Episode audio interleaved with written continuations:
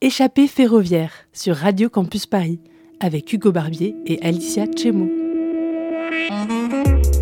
Vous écoutez Échappée ferroviaire. Retrouvez-nous un jeudi par mois à 18h sur Radio Campus Paris. Bonsoir à toutes et à tous et bienvenue dans votre émission Échappée ferroviaire sur le 93.9. On est ensemble pour une émission spéciale jusqu'à 19h sur Radio Campus Paris et comme d'habitude avec Échappée ferroviaire, on est à deux et donc je suis accompagné par avec Alicia. Bonsoir Alicia, comment ça va? Ça va très bien, bonsoir Hugo. Alors aujourd'hui on vous a préparé un épisode spécial, c'est le dernier de l'année, Oh non, non Mais on vous fait un petit best-of, vous allez redécouvrir les interviews qu'on a fait durant toute cette année. Les meilleurs moments et des inédits aussi et du contenu inédit. Ça sera le château de Versailles. On va aussi passer par la colonne de juillet et encore on va aussi passer par la tour aux figures. Et on a quelque chose de spécial aussi à la fin. Et notre agenda qu'on fait à la fin de chaque émission, mais attention, on a un seul de cœur aujourd'hui et on va vous présenter une interview. Alors vous restez sur... Sur le 93.9, vous allez découvrir l'interview de Kitty Hartol. C'est la directrice artistique pour la mission Nuit Blanche. Et oui, on va vous présenter aussi cet, euh, cet événement incontournable et qui est pour nous notre coup de cœur. Et on va en discuter avec elle. Elle, nous elle va nous présenter sa programmation, comment ça se passe, ses coups de cœur aussi. Vous saurez tout sur cette programmation artistique à la fin de cette émission. mais d'abord, le château de Versailles, on vous laisse avec l'interview qu'on a fait au tout début de l'année. Donc là, on est assis euh, euh, avec euh, Jacques Moulin. On rappelle que vous êtes architecte en chef des monuments historiques et là du, parc et des jardins du château de Versailles. Et on est au hameau de la Reine et on continue notre balade avec quelques questions supplémentaires. On voudrait parler d'abord un petit peu de, votre parcours et de votre métier parce que comme on est étudiant, on essaye aussi de, bah, faire découvrir différents horizons et différents métiers. Et donc vous êtes architecte en chef des monuments historiques. Euh, bah, en quoi consiste, quelles sont vos activités principales en tant qu'architecte en chef des monuments historiques? Alors, puisque vous êtes étudiant, je vais vous faire de la pub. C'est le métier le plus formidable du monde, ne serait-ce que parce qu'il embête tout le monde. Aucun monument ne se prend en charge tout seul. Vous voyez des cathédrales, elles sont là depuis le Moyen Âge. Euh, vous voyez le Parthénon, il est là depuis 2500 ans. Euh, on peut penser, on peut rêver que tout ça tient tout seul grâce au mérite de la solidité de la pierre, du marbre et compagnie. C'est absolument faux si vous n'entretenez pas une cathédrale tous les ans, ses toitures fuient, ses voûtes se ruinent, euh, ses arcs-boutants s'effondrent, etc. Euh, tous les monuments que nous voyons autour de nous, qui ont traversé les siècles, mm, les ont traversés parce qu'ils ont été en permanence entretenus, restaurés, pris en charge. Euh, tout va basculer au 19e siècle parce que là, les techniques de construction vont changer. Et dès lors que vont apparaître le béton, le plastique, tous les matériaux modernes d'aujourd'hui, la profession d'architecte neuf, normal, va s'éloigner de toutes les techniques anciennes. Demandez à un architecte aujourd'hui moderne de faire une peinture en vétusté, demandez-lui la nuance entre une peinture au silicate, une peinture à la chaux ou une peinture glycérophthalique, il ne saura pas vous le dire et c'est normal, c'est pas son job, parce que depuis le 19e siècle, il y a une spécialité qui s'est créée justement de restauration du patrimoine, parce que les techniques de l'architecture contemporaine sont devenues aujourd'hui totalement différentes. Je ne peux pas restaurer le, le hameau de la Reine avec du béton et avec du métal, c'est pas fait pour, ça marche pas. Elle est à la fois une discipline technique, donc connaître les techniques anciennes de construction et les appliquer. Elle est à la fois une technique totalement moderne, trouver les techniques de consolidation ou de restauration d'une structure ancienne n'est pas une technique euh, neuve, du moins euh, du bâtiment neuf. Euh, vous avez des techniques de restauration spécifiques qui quand vous êtes consolidé un bâtiment existant, vous ne pouvez pas toujours gratter dans ses fondations et faire des fondations neuves, euh, qui euh, est une deuxième composante. Et la troisième euh, composante, et sans doute une des plus importantes, c'est la composante d'enquête. Tout le monde, beaucoup de gens pensent que la connaissance des bâtiments est une connaissance finie. Vous allez à Versailles, on connaît tout de Versailles. Vous rentrez à Saint-Denis, on connaît tout de Saint-Denis. Et qu'il n'y a qu'à appliquer à la restauration d'un édifice une connaissance connue. C'est totalement faux. Euh, vous vous apercevez que le domaine des monuments historiques est très largement celui des contes et légendes. Et le métier consiste à rétablir un peu d'exactitude, un peu de vérité. Si j'avais restauré le hameau selon ce que l'on croyait qu'était le hameau en 1900, je vous assure que j'aurais fait quelque chose que Marie-Antoinette ni Marie-Louise n'auraient jamais reconnu.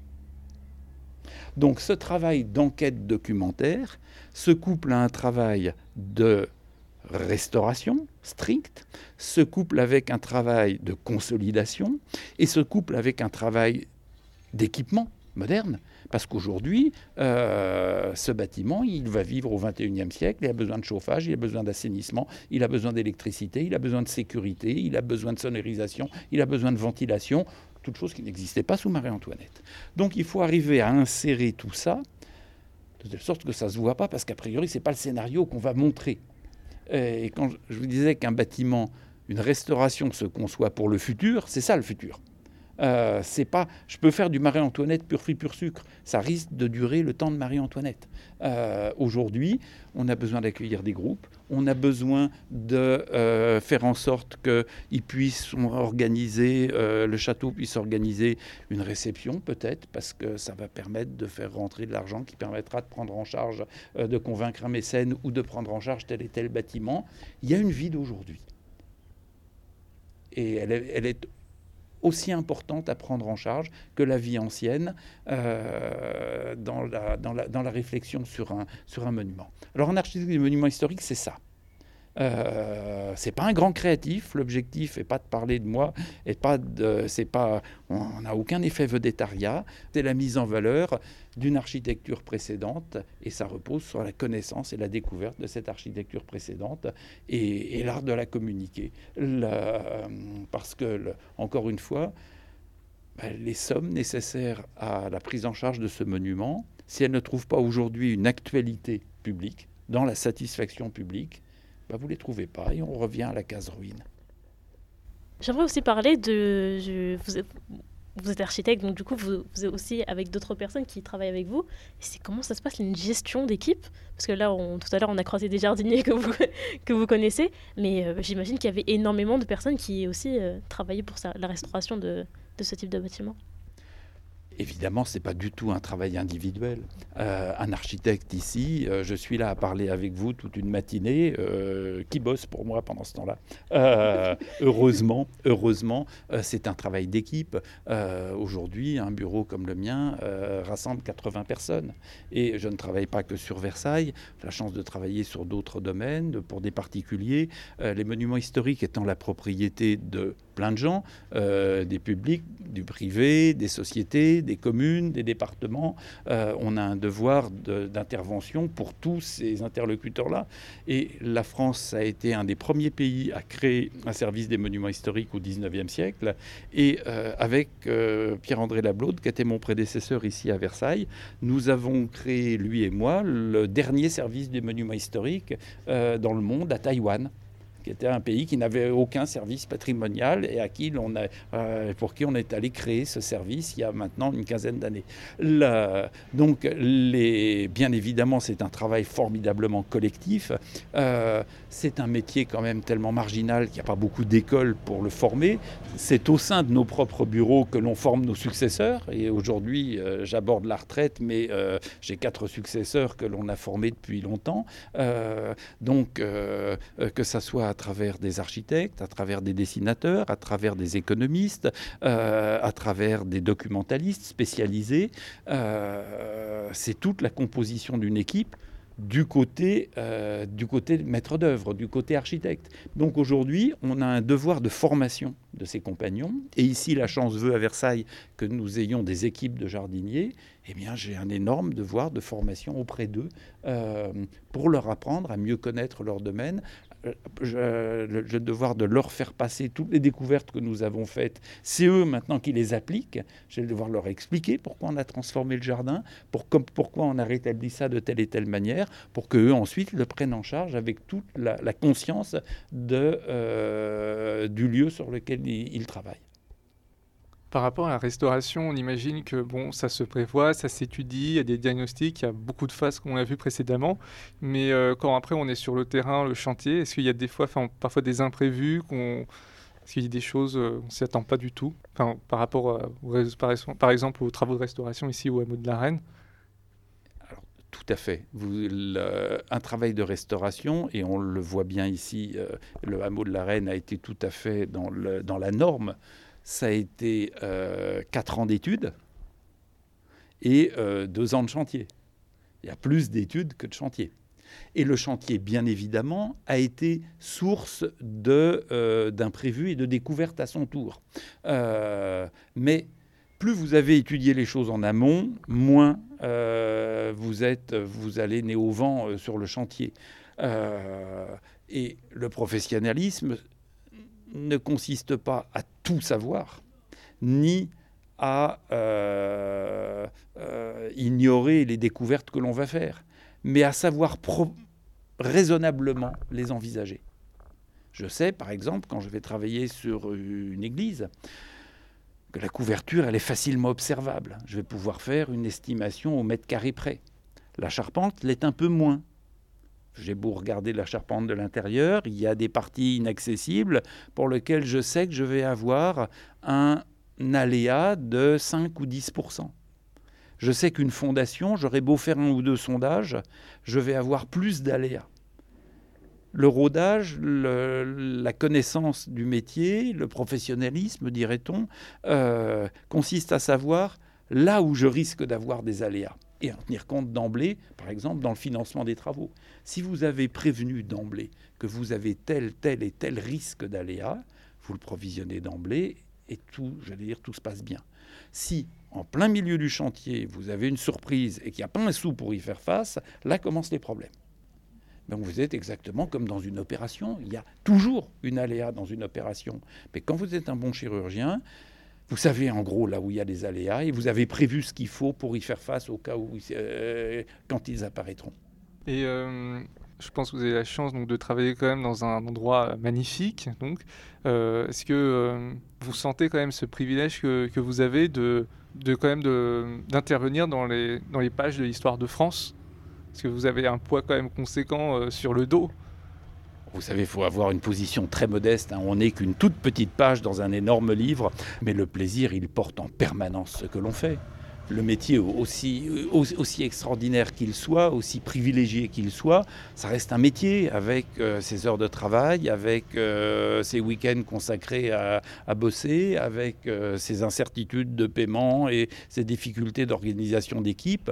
Il y, y, a toujours une composante un peu plus grise dans la vie et si elle n'est pas justifiée par un plaisir permanent, j'ai exercé ce métier pendant 40 ans, je ne me suis pas ennuyé une seconde. Bon, là, on s'approche vers la fin. Euh, pour, euh, si on essaie, enfin, je, pense que c'est difficile de, résumer le hameau de la Reine, mais s'il y avait par exemple trois adjectifs qualificatifs, vous devrez choisir. Qu'est-ce, que, qu'est-ce qui vous vient tout de suite à l'idée? Merci à l'architecte Jacques Moulin de nous avoir consacré cette interview. Et on continue avec la tour aux figures il n'y a pas très longtemps, comme on l'a dit euh, tout à l'heure. Euh, il y a eu une, phase de restauration. Euh, cette phase de, restauration, elle a servi à remettre en valeur la tour aux figures. Quelles ont été les principales tâches de cette restauration? Alors effectivement, euh, la tour aux figures, elle a été inaugurée en 1988 euh, et euh, elle s'était délabrée avec le temps. Donc le, département des Hauts-de-Seine, en fait, l'a rachetée à l'État en 2015 et a entamé entre 2018 et 2020, donc deux ans, une campagne de restauration qui a consisté à une repeinture complète de l'extérieur qui était extrêmement abîmée. également, il y a eu une petite modification du sommet de la tour euh, qui avait une forme euh, concave, à qui il a fallu donner une forme convexe, tout simplement pour des questions d'infiltration d'eau.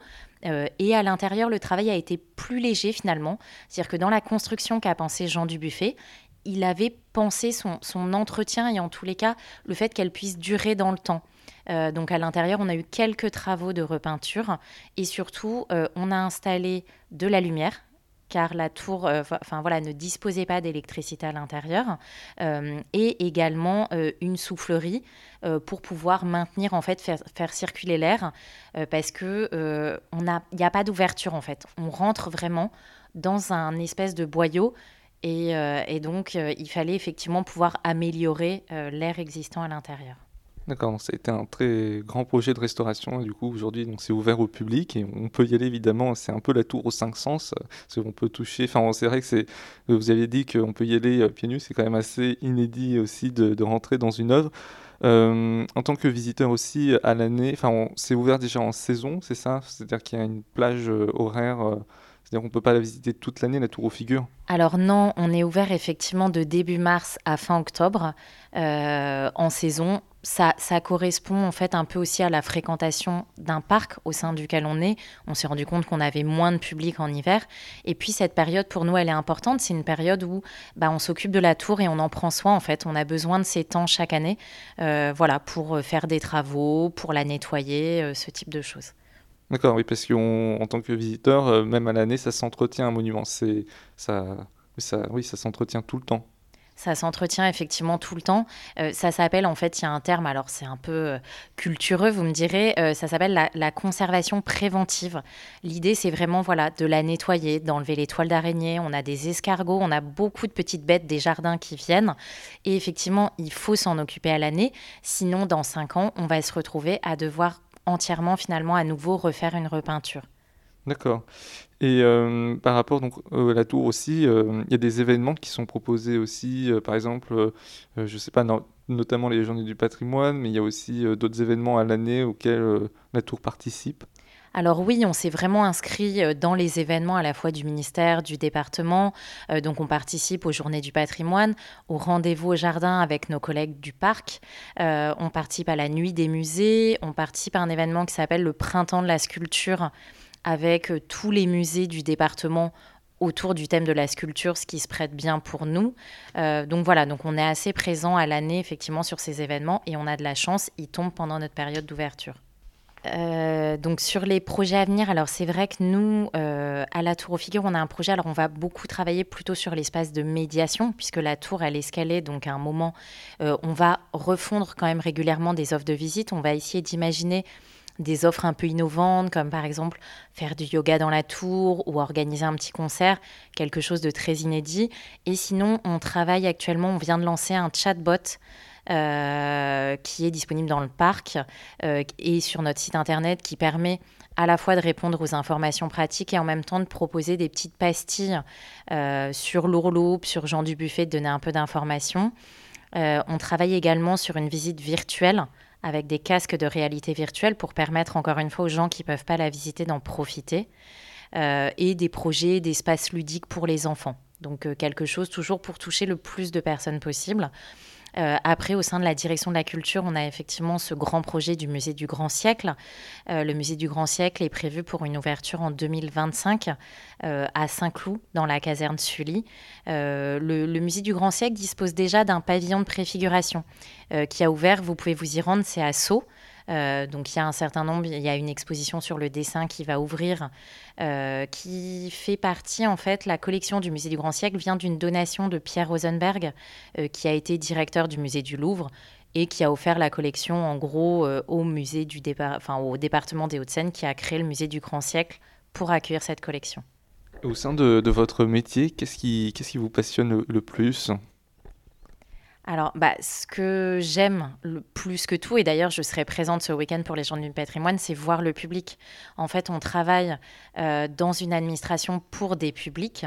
Euh, c'est vrai que c'est voir le public, rencontrer l'œuvre, euh, poser des questions, avoir envie de découvrir. Enfin, c'est pour ça que je fais ce métier. Donc un métier passion, donc euh, autour Complètement. de... ça c'est chouette.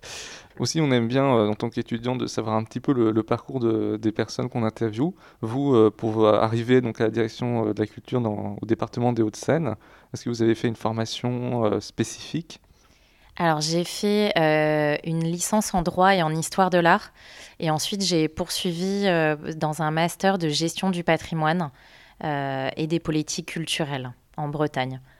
Et donc effectivement, ensuite, je suis, euh, j'ai rejoint le département d'abord sur le musée Albert Kahn euh, et ensuite effectivement sur, euh, sur cette mission autour des arts visuels. Est-ce que vous avez un coup de cœur particulier dans la tour aux figures? Est-ce que vous avez une figure qui vous a vraiment frappé ou est-ce que vous avez un moment dans, quand, quand vous faites l'ascension Qu'est-ce qui, qu'est-ce qui vous a frappé le plus quand vous avez vu, par exemple, la première fois la tour aux figures? Alors, ce que j'ai beaucoup aimé, effectivement, donc l'intérieur, je le trouve quand même, on rentre dans une grotte, mais une grotte qui monte. On a l'habitude de descendre sur Terre, là on monte, euh, et euh, tout en haut, en fait, on arrive, alors, dans une salle qui est plutôt large par rapport au reste de l'édifice. Euh, et effectivement, c'est assez étrange, c'est-à-dire d'arriver tout en haut et d'avoir tout d'un coup cet effet d'espace après de passer dans un boyau, je trouve ça assez impressionnant ça donne vraiment envie d'y aller. On encourage tous nos auditeurs. Donc, euh, vous aviez dit, il y a des visites guidées. Donc, euh, c'est en saison, enfin en, saison. est-ce que euh, donc c'est le, est-ce que c'est le week-end Alors, c'est le week-end. En semaine, en fait, on accueille des groupes de scolaires, de, de public du champ social. Et le week-end, les samedis et dimanches, effectivement, vous avez à chaque fois deux visites guidées qui sont organisées, sachant que pour les moins de 26 ans étudiants, il y a un tarif réduit qui est proposé. D'accord. Et euh, est-ce qu'il faut réserver à l'avance pour visiter euh, la tour aux figures? Alors oui, euh, en fait, on a des jauges, les groupes sont des groupes de 15 personnes, on ne peut pas accueillir plus de monde dans la tour, et donc les créneaux ont tendance à se réserver assez vite, donc on conseille vraiment d'anticiper et de réserver son billet sur notre billetterie en ligne.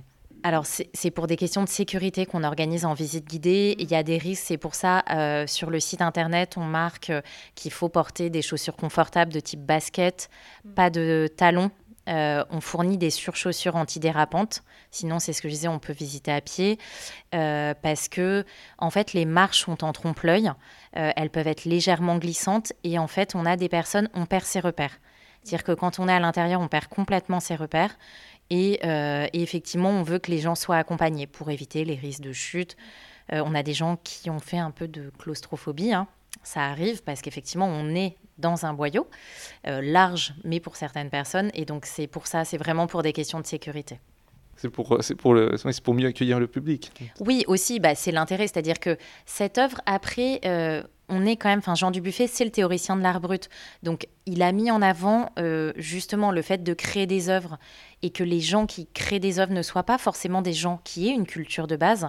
Donc il y a aussi ça dans l'appréciation de son œuvre, ne pas forcément avoir une culture de base.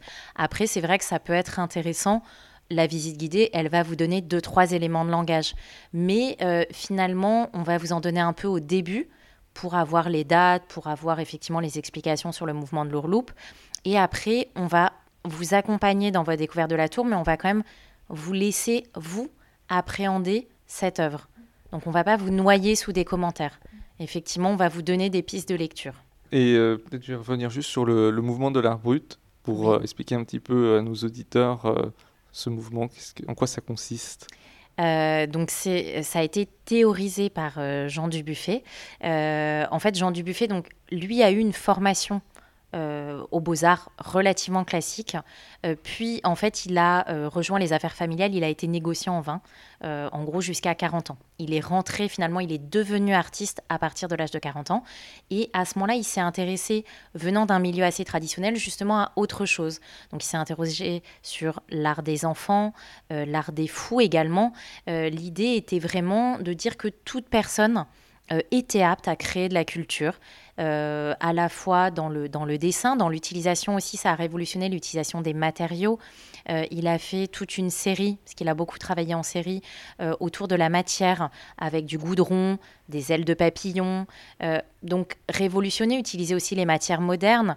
dans le mouvement de l'ourloupe dont fait partie la tour aux figures, c'est de la résine époxy qui sert à peindre les bateaux qui est résistant, c'est du béton, donc, c'est des, hum, des matières qu'on n'attend pas forcément sur les œuvres d'art. D'accord. Et euh, par rapport aussi, il faut préciser peut-être à nos auditeurs donc, euh, que la, tour, elle a été inaugurée après le décès de, de Buffet. Donc, il n'a pas pu voir euh, malheureusement le résultat. Effectivement, en fait, l'État français passe la commande de la tour aux figures en 1983 à Jean Dubuffet. la, la commande du... C'était l'interview avec Anne-Laure Bourgault euh, de la Tour aux Figures. Maintenant, on retourne dans Paris, on, va même dans Paris, on va au cœur de la place de la Bastille redécouvrir la colonne de juillet. Donc euh, on est rentré au cœur, enfin on n'est pas vraiment au cœur de la colonne de juillet, mais on est juste à, l'intérieur de la colonne de juillet. Sur le seuil. Sur le seuil, voilà. Euh, et donc on va commencer euh, par euh, présenter euh, notre, notre, notre invité, qui est l'administrateur du monument de la colonne de Juillet. Bonjour. Bonjour. Est-ce que vous pouvez vous présenter en quelques mots? Euh, je, volontiers, je m'appelle Émeric Béniguet de Stutz et je suis donc administrateur de la colonne de Juillet à Paris, mais également du domaine national du Palais Royal et de la chapelle expiatoire qui se trouve dans le 8e arrondissement. Je travaille pour le Centre des Monuments Nationaux, qui est un établissement public euh, du ministère de la Culture et son principal opérateur culturel et touristique. D'accord. Et euh, pour rentrer un petit peu plus au cœur de, votre métier, quelles, sont, sont, les principales missions que vous avez en tant qu'administrateur? Parce que le mot administrateur, euh, ça ne nous parle pas forcément. Eh bien, la mission d'administrateur consiste à administrer. En réalité, ça dépend des statuts des monuments. Nous avons, j'allais dire, principalement en charge l'ouverture au public, puisque c'est une des premières missions du Centre des Monuments Nationaux. Le Centre des Monuments Nationaux a également euh, en charge sur euh, la plupart euh, des, monuments la restauration, les travaux d'entretien et de réparation. Pour ces missions-là, nous avons le précieux concours de la direction de la conservation des monuments et des collections au siège du Centre des Monuments Nationaux. D'accord. Et euh, vous, ce n'est pas la première fois, ce n'est pas le premier monument que vous avez en charge. Vous avez déjà euh, géré d'autres monuments au sein du Centre des monuments nationaux. Euh, qu'est-ce qui vous a donné envie Comment vous avez abouti à faire ce métier? Ce métier, c'était une passion ancienne pour le patrimoine et pour le partager avec le public le plus large. C'est ce qui m'anime profondément. Euh, effectivement, j'ai pu administrer de, nombreux monuments en France. C'est la chance de travailler pour un établissement public comme le Centre des Monuments Nationaux qui euh, euh, a en responsabilité plus d'une centaine de monuments en France, extrêmement variés dans leur époque, dans leur nature, dans leur répartition géographique également. D'accord, bah, merci pour cette petite présentation. Je pense qu'on va commencer euh, la visite en déambulant dans, la colonne de juillet, commencer peut-être par les sous-sols avec euh, les caveaux. Il faudrait peut-être commencer par l'extérieur, ah en réalité. Donc la colonne de juillet est un monument emblématique de Paris. Je pense que à la fois tous les Parisiens euh, le connaissent de vue et les touristes le tiennent comme une référence de, de la capitale. Néanmoins, notre perception est erronée principalement parce qu'il est au centre d'une place immense, la place de la Bastille. Donc le monument nous paraît euh, plus petit qu'il n'est en réalité et surtout plus étroit. Euh, le public n'imagine pas qu'on peut entrer dans la colonne de juillet, euh, qu'il y a des décors assez somptueux que nous allons voir ensemble, si vous le voulez bien, qu'il y a deux nécropoles et qu'il y a ce fut extraordinaire en bronze avec cet escalier de plus de 200 marches, c'est-à-dire que c'est un monument beaucoup plus riche qu'il ne paraît de l'extérieur. Donc pour entrer dans le monument, il faut se présenter devant l'enclos. Euh, vous avez deux guérites et au milieu des deux guérites, vous avez un portail de bronze qui nous permet d'accéder dans l'enclos du monument. Et ensuite, on observe effectivement que le monument s'ouvre avec une lourde porte en bronze qui est contemporaine de sa construction. Sa construction, c'est l'époque de la monarchie de Juillet, mais je pense que nous allons en parler ensemble. Donc nous empruntons l'escalier de droite et nous découvrons euh, tout d'abord un riche décor de marbre polychrome, mais également des décors sculptés avec des pilastres, n'imagine pas qu'il y a euh, effectivement ces circulations et ces espaces. Alors, on observe hein, des, décors qui reviennent extrêmement régulièrement dans la colonne de juillet, notamment l'étoile, hein, cette étoile qui nous accueille dès qu'on entre dans l'enclos, qu'on retrouve au front du génie euh, qui coiffe la colonne de juillet, et ici, sur ces deux portes de bronze ajourées, toujours cette grande étoile qui représente le rayonnement de la liberté.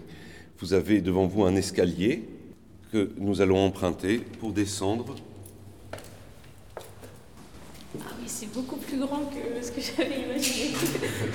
Effectivement, vous pouvez dire que c'est plus grand qu'on imagine. C'est toujours cet effet de surprise qui est agréable à voir sur nos nombreux visiteurs.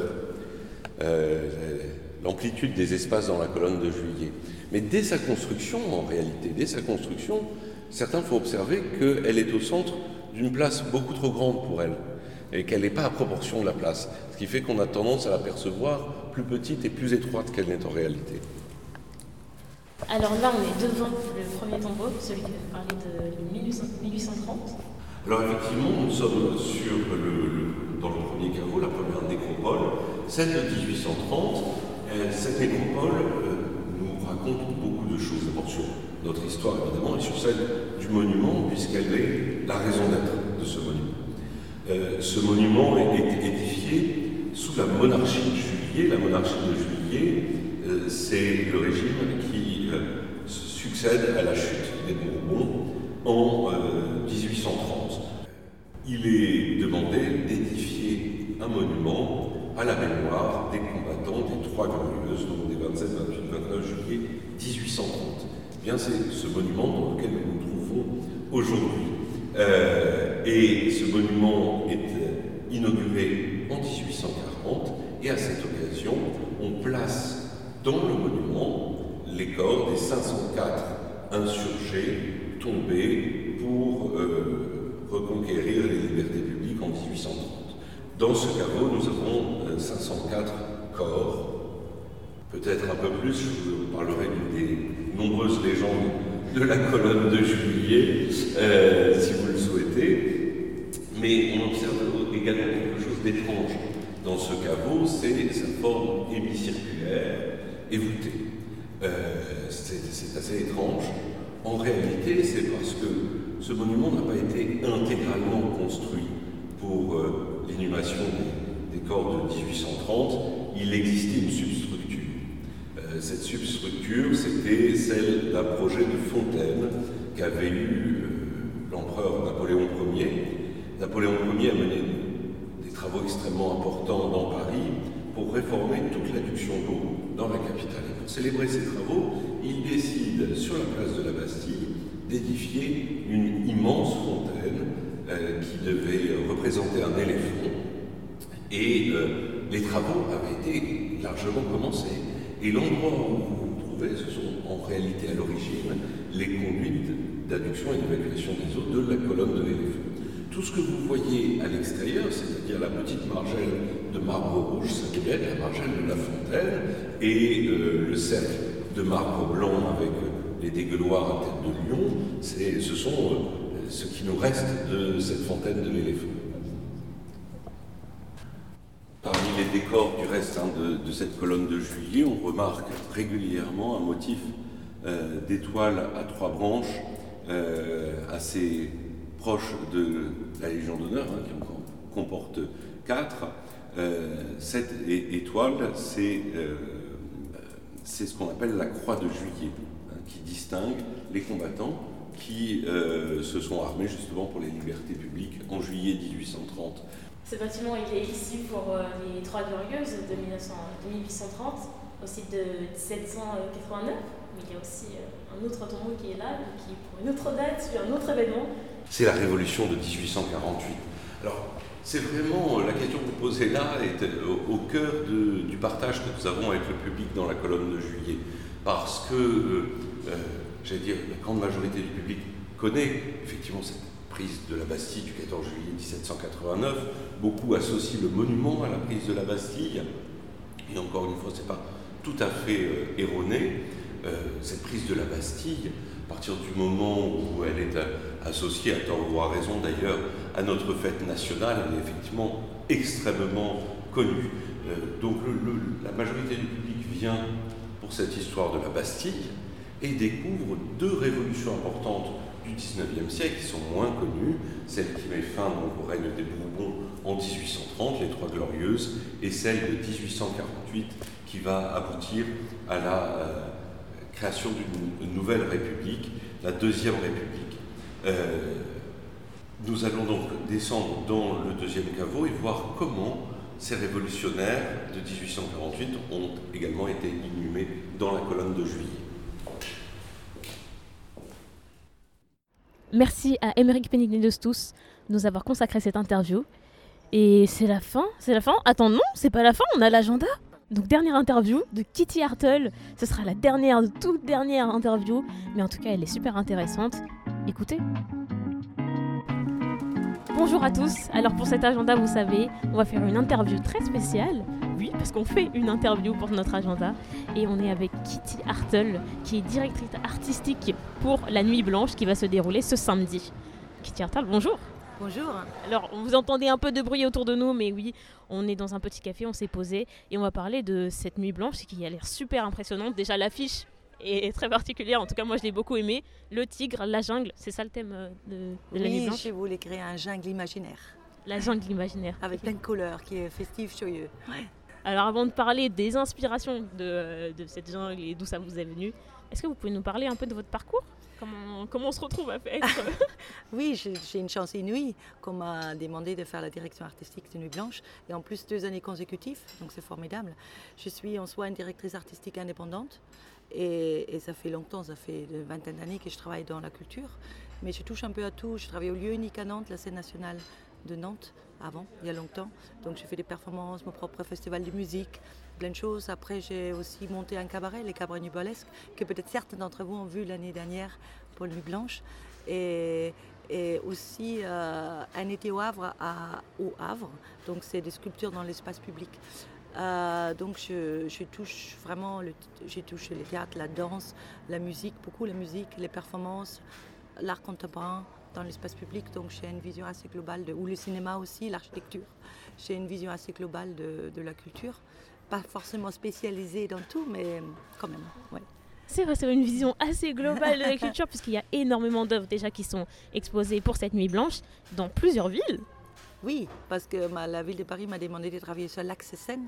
Donc, il y a vraiment les fils conducteurs, c'est la Seine qui les relie, la métropole du Grand Paris, Paris, Rouen et, et Le Havre. Euh, dans plusieurs endroits, il y aura la nuit blanche euh, qui se déroulera ce samedi. Euh, si on peut parler un peu plus de votre inspiration, du coup, pourquoi la jungle? Bah, c'est un peu euh, grave en fait cette inspiration, le premier, parce que c'est suite à un voyage que j'ai fait en octobre dernier au Paraguay.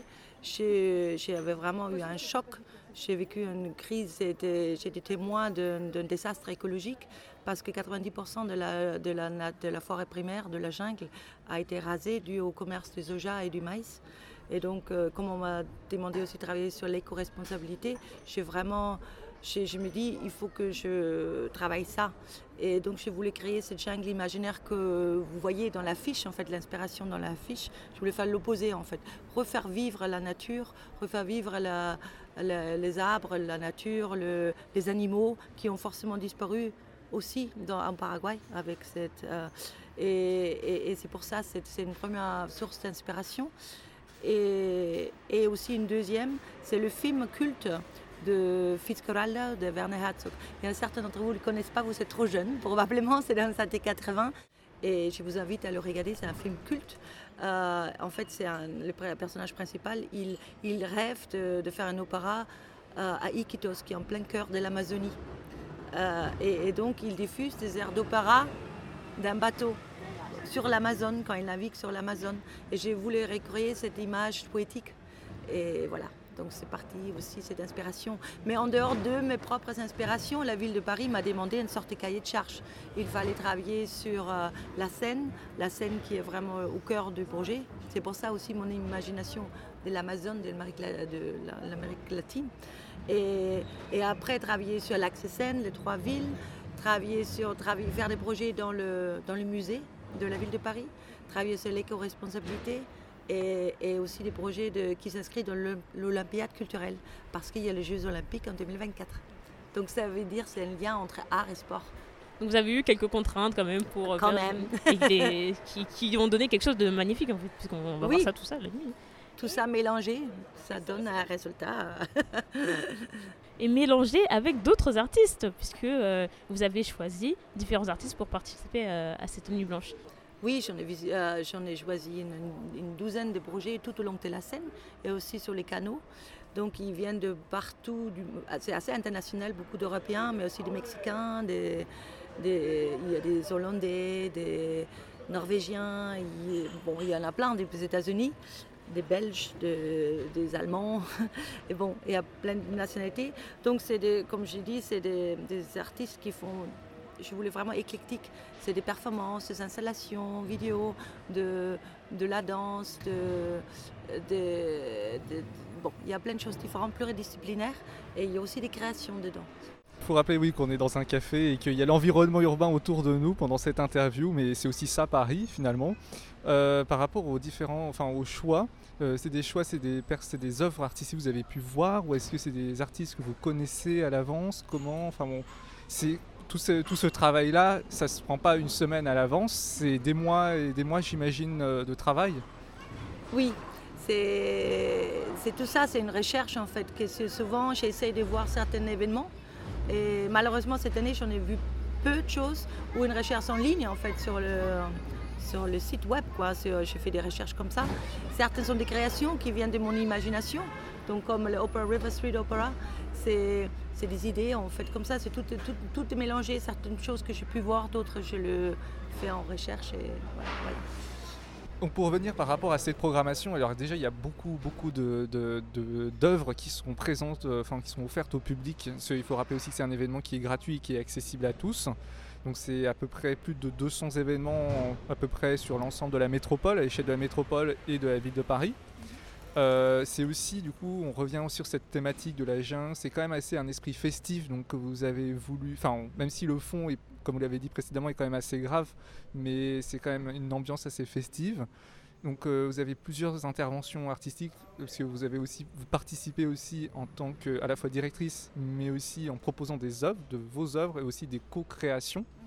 Euh, vous avez notamment des œuvres artistiques autour de l'opéra, Opera River, c'est ça? Oui. Si vous pouvez nous en parler. Oui, bah, ce que je vous dis, Opera River et Street Opera, c'est un projet euh, en deux volets. Et, ça vient de vraiment de l'inspiration de ce film que vous devez voir un jour de Fitzgeraldo. C'était là l'inspiration en fait des images politiques. Donc moi, j'ai fait ce projet avec Mauro Gioia, qui est un chanteur et un metteur en scène napolitain, italien. Et parce que lui, il a une connaissance de l'opéra et aussi il est collectionneur de 78 tours. Et j'aimerais bien parce que je pense qu'il y a peu de gens qui connaissent l'opéra et pour moi, c'était vraiment cette idée de démocratiser en sorte et que ça revient en fait parce que c'est magnifique. Si on fait vraiment un bel choix, un répertoire, c'est très touchant parce que moi, c'est vraiment sur l'émotion que je travaille. Et moi, j'ai vu, en fait, pourquoi c'est venu J'ai vu dans le ruelle de Barcelone des chanteurs d'opéra dans la rue et qui sont accompagnés d'une bande sonore. Et ils chantaient, mais c'était une telle beauté et ça m'a énormément ému. Et je me suis dit, il faut que je fasse ce projet à Paris. Et ça serait tout au long dans le square de, la Seine. On verra des chanteurs de l'Opéra national de Paris. Euh, il y a quatre solistes. Et aussi, on fait une collaboration avec le conservatoire Johan Caral et avec un répertoire vraiment très spécifique. C'était Rossini et Puccini que vous connaissez peut-être pas trop, mais il est temps de le redécouvrir parce qu'à l'époque c'était très populaire et maintenant on ne connaît plus trop ça. Et c'est vraiment très très touchant. Et l'autre volet de l'opéra, c'est la diffusion de, de, On embarque en fait gramophone euh, euh, sur de gondoles et aussi sur de dragon boats, c'est des de bateaux euh, chinois, dragon, on appelle bateau dragon chinois, je ne sais plus, et, qui vont diffuser en fait des airs d'opéra, des interprètes légendaires. Et, sur les canals Saint-Martin, à la Villette aussi, et le canal d'Urc, et aussi au port de l'Arsenal. Et c'est une image très très poétique, et, et comme ça vous découvrir un autre univers. Pour moi, c'est presque rock'n'roll aussi. Il y a aussi une autre œuvre qui nous a touché, c'est aussi, on a vu, on a découvert aussi pendant la conférence de presse la dernière fois, c'est une œuvre où il y a une danseuse qu'on va retrouver dans un musée de la ville de Paris. C'est le Petit Palais, oui, au Petit Palais, vous parlez de Rana Gorgani. Donc elle est aussi très exceptionnelle, c'est une danseuse d'origine iranienne et elle est vraiment spécialisée dans la danse euh, soufie, qui est normalement réservée aux hommes. Et donc c'est pour ça que c'est vraiment exceptionnel que c'est pratiqué par une femme. Et elle, pratique cette danse, euh, c'est vraiment euh, une derviche tourne féminine qui, a, féminine qui est en plus une optique très universelle, qui est laïque, contemporaine et, universelle, parce que normalement cette danse est vraiment, comme je dis, que réservée aux hommes et qui, qui en tenue blanc et là, elle, c'est vraiment colorée, elle a une vision plus laïque, parce qu'avant, c'était vraiment la tradition islamique. Donc c'est très fort. Et en plus, elle a une, danse avec pleine grâce et des puissances. Elle peut tourner des heures et des heures. Il fallait même la dire qu'elles arrêtent parfois, parce que je voulais que le public, qui un turnover, que en fait le public puisse voir partir et que notre public peut revenir, parce que sinon il reste trop longtemps. Comme c'est très hypnotique et en, en, vous tente, on, a, on pourrait rester des heures et des heures à la regarder, c'est très touchant. C'est accompagné de musique minimaliste. Finalement, donc euh, pendant la- le cadre de la Nuit Blanche, hein, c'est le temps aussi, la notion de temps va un peu changer, en tout cas par rapport au public, vis-à-vis aux spectateurs, parce que il me semble avoir vu une, installation aussi, une espèce de, de soleil en fait. euh, euh, Les, les sunsets in oui, Paris. c'est ça, c'est-à-dire que c'est comme si le soleil s'arrêtait et Oui, parce que je voulais créer en fait une sorte de monde parallèle dans mon jungle imaginaire, c'est vraiment ça. Et, et- et cette installation, c'est fait de deux artistes, de euh, Ludmila Rodriguez qui est d'origine brésilienne et de Mike Rinierse qui est néerlandais euh, du Pays-Bas, donc les deux sont basés aux Pays-Bas. On va, faire cette reproduction, une, une sculpture lumineuse en fait dans la scène, assez monumentale. Et donc on reproduit euh, le phénomène quotidien le plus photographié au monde, qui est le coucher, Coucher du de soleil. Bravo. Et, et donc va- on va voir un deuxième coucher de soleil en plein cœur de Paris, sur l'île de la pointe est de l'île Saint-Louis. Et si on est bien placé, on pourrait peut-être même voir les deux couchers Ah en oui, même ça, temps. ça- Donc ça, ça, serait fantastique, à- c'est le défi. faire. et, et ce qui est exceptionnel pour ce coucher de soleil, il sera figé et restera visible 360 degrés tout au long de la nuit, jusqu'au- jusqu'à l'aurore. On a dit qu'il y avait plusieurs. euh, que tous ces dispositifs artistiques étaient euh, bah, pour tout le monde, puisque c'est là, c'est la nuit blanche, tout le monde peut venir, tout le monde peut euh, expérimenter tout ça. Et il y a quelque chose qui m'a vraiment étonnée. Et je me suis dit, mais quoi? Vous avez pensé à ça? Et c'est incroyable, parce qu'il y aura un match de catch. Oui, mais j'ai- j'aime bien les choses. Déjà, comme vous dites, j'aime toucher vraiment tous les publics. Moi, je pense que au public en premier, et au plus petit, au grand, euh, au plus âgé. Et donc, ces catcheurs, ça me tient beaucoup à cœur. C'est très ludique, mais en même temps très sportif. C'est en fait, euh, ça s'appelle Lucha Vavoom. C'est un show qui existe à Los Angeles déjà depuis longtemps. Mais pour Nuit Blanche, c'est créé par Rita d'Albert. Et euh, cette show-là, la sélection de catcheurs, c'est vraiment spécialement fait pour cette nuit blanche. Donc c'est un best-of. C'est les catcheurs qui viennent directement du Mexique et de Los Angeles. Donc ils font, c'est une sorte, c'est un mélange de lucha libre. Et donc c'est euh, c'est la lucha libre mélangée de catcheurs euh, m- mexicains qui sont masqués et la danse burlesque ou acrobatique. Donc c'est ces mélanges-là. Et, et ils font, on, va installer un ring de boxe qu'il faut sur la place du Châtelet. Et il y a un MC qui va animer, tout ça va chauffer le public. Il y a un DJ aussi qui va passer la musique cumbia, la musique mexicaine. Et on verra ces cascades et des- des matchs spectaculaires en fait sur ce ring, entrecoupés par des, des danses burlesques. J'ai hâte, j'ai très très hâte. Moi aussi. Du coup, moi je me pose la question euh, par rapport au nombre d'événements qui- qu'il y a pendant cette, pendant cette nuit, juste euh, pendant quelques heures. Euh, vous allez être où pendant cet événement? Est-ce que vous allez euh, voir euh, 200 événements? Est-ce que vous avez déjà fait votre parcours? Est-ce que vous allez assurer euh, toute cette contrainte technique aussi et logistique qu'il y a derrière? Pendant ces, ces- ces quelques heures qui, qui nous restent entre aujourd'hui et, et la nuit blanche Mais aussi déjà, il y a une preview aussi vendredi pour les journalistes. Donc je vais- j'ai heureusement la chance de voir déjà pas mal des œuvres, surtout le de ma carte blanche, que je vais pouvoir voir. Et, et avant, les artistes arrivent au fur et à mesure. Déjà tout à l'heure, j'avais un rendez-vous avec la, les catcheurs. Donc euh, j'ai un peu le temps de régler tout ça avant vendredi. Mais après, le samedi soir, euh, je suis invitée d'accompagner Anne Hidalgo, le parcours de la mère d'Anne Hidalgo. Donc je suis euh, en, en parcours officiel. Euh, je suis avec elle. Donc c'est forcément, je ne peux pas tout voir, toutes les œuvres parce que c'est c'est c'est plus court. Donc, mais une fois que c'est terminé, ça va être terminé avec elle autour de minuit 30. Je vais essayer de vous filer partout, en fait, ce qui est possible. je vais courir pour voir les maximums. Et par rapport à nos auditeurs, parce qu'en fait c'est une véritable déambulation donc, au sein de la métropole que, la Nuit Blanche propose. Donc évidemment nous, en tant que l'émission Échappée ferroviaire, on ne peut que conseiller euh, dans la limite des horaires euh, qu'il y a aujourd'hui euh, de se déplacer. Évidemment, on a surtout vu avec le RERC qui longe aussi l'axe Seine qui, est un peu une espèce de parallèle pour nous par rapport aussi aux moyens de se déplacer avec le transport ferroviaire. Est-ce que vous avez, je ne sais pas, par exemple un parcours à conseiller, peut-être de descendre la Seine ou aux auditeurs, ou est-ce que vous avez des, des idées de déambulation euh, parmi toutes ces œuvres? Qui inclut aussi la métropole, vous le dire. Oui, Oui, aussi, parce que tout est- là, le sujet, j'ai vraiment. euh, le mieux, c'est de suivre la scène. C'est le mieux. Et il y a la ligne 1 qui, qui est là, quand même, en métro, c'est pas mal. Il y avait des bus que je voulais tellement que, qu'ils prolongent, mais c'était impossible, c'est difficile quand même, en Mm. peu de temps de préparer tout ça. Mais le mieux, c'est d'être rapide, euh, de, de boire moins de coups peut-être, et de manger rapidement pour pouvoir faire le maximum.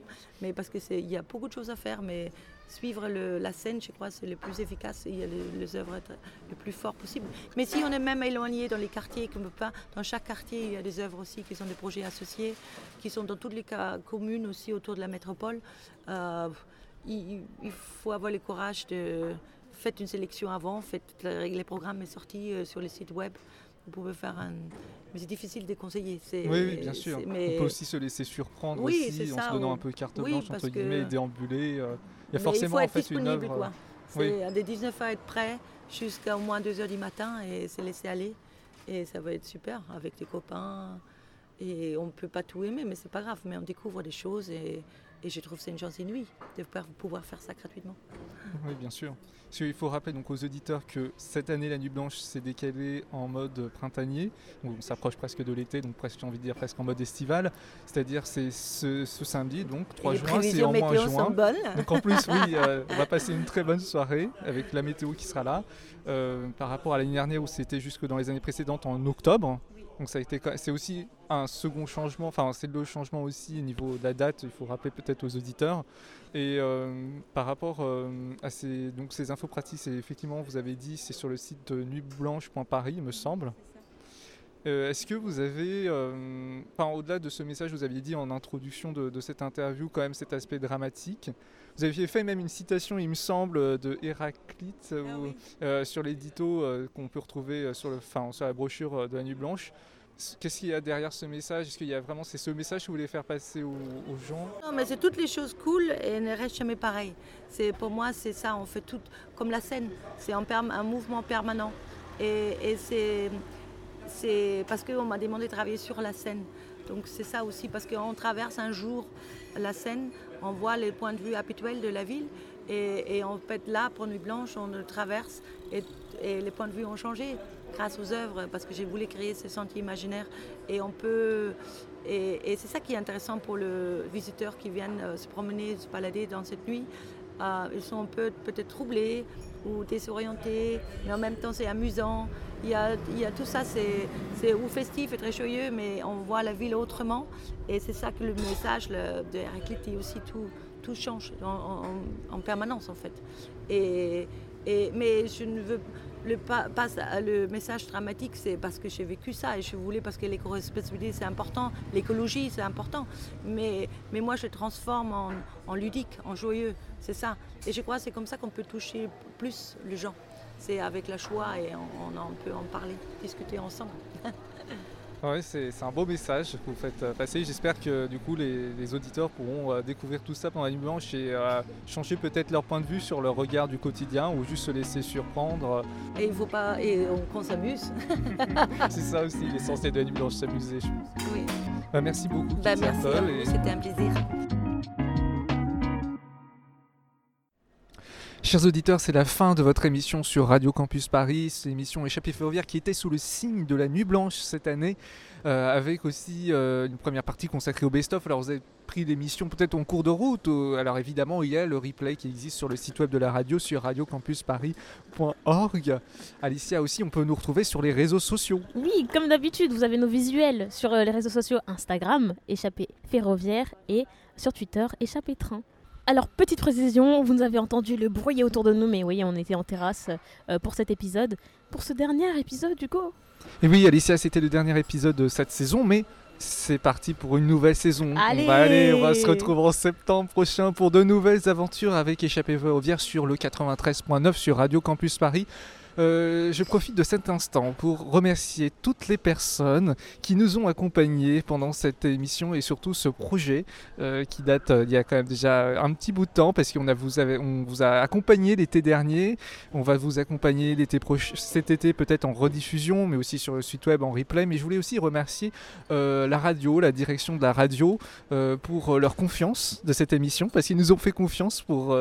on est parti de rien, on était comme peut-être vous, enfin on est complètement novices euh, à la radio. Euh, déjà, merci à vous pour votre fidélité, chers auditeurs. C'est le premier remerciement. Je remercie aussi toutes les personnes côté ombre aussi, que ce soit la direction de radio, euh, technique aussi, mais aussi à l'élaboration d'un direct qu'on a pu faire, mais aussi toutes les personnes qu'on a eu en relation pour avoir les contacts et vous faire découvrir l'île de France d'une autre manière avec votre passe Navigo. Je remercie donc les attachés de presse. Je fais un petit merci au Centre des Monuments Nationaux, au Château de Versailles. Après, ils sont beaucoup, donc je ne vais pas tous les citer, mais vous pouvez les retrouver sur le site web de la radio. Euh, je remercie toutes ces personnes-là. Euh, je te remercie aussi à toi, Alicia, pour ta confiance et euh, d'être avec moi et de faire ce projet ensemble parce que j'aime beaucoup ce projet. Je te remercie. Mais merci à toi, Hugo, de m'avoir accompagné pour tout ça. Et c'est reparti pour une nouvelle saison. C'est reparti. On se retrouve en septembre. Je pense que l'émission de septembre sera aussi très très spéciale. Mais on n'en dit pas plus. On n'en dit pas plus. On vous retrouve l'année prochaine. Allez, à l'année prochaine. Très bel été. Très très bel été sur Radio Campus Paris. Et surtout, attendez, Surtout. n'oubliez oui. pas, Le le, train, train, c'est sympa. sympa.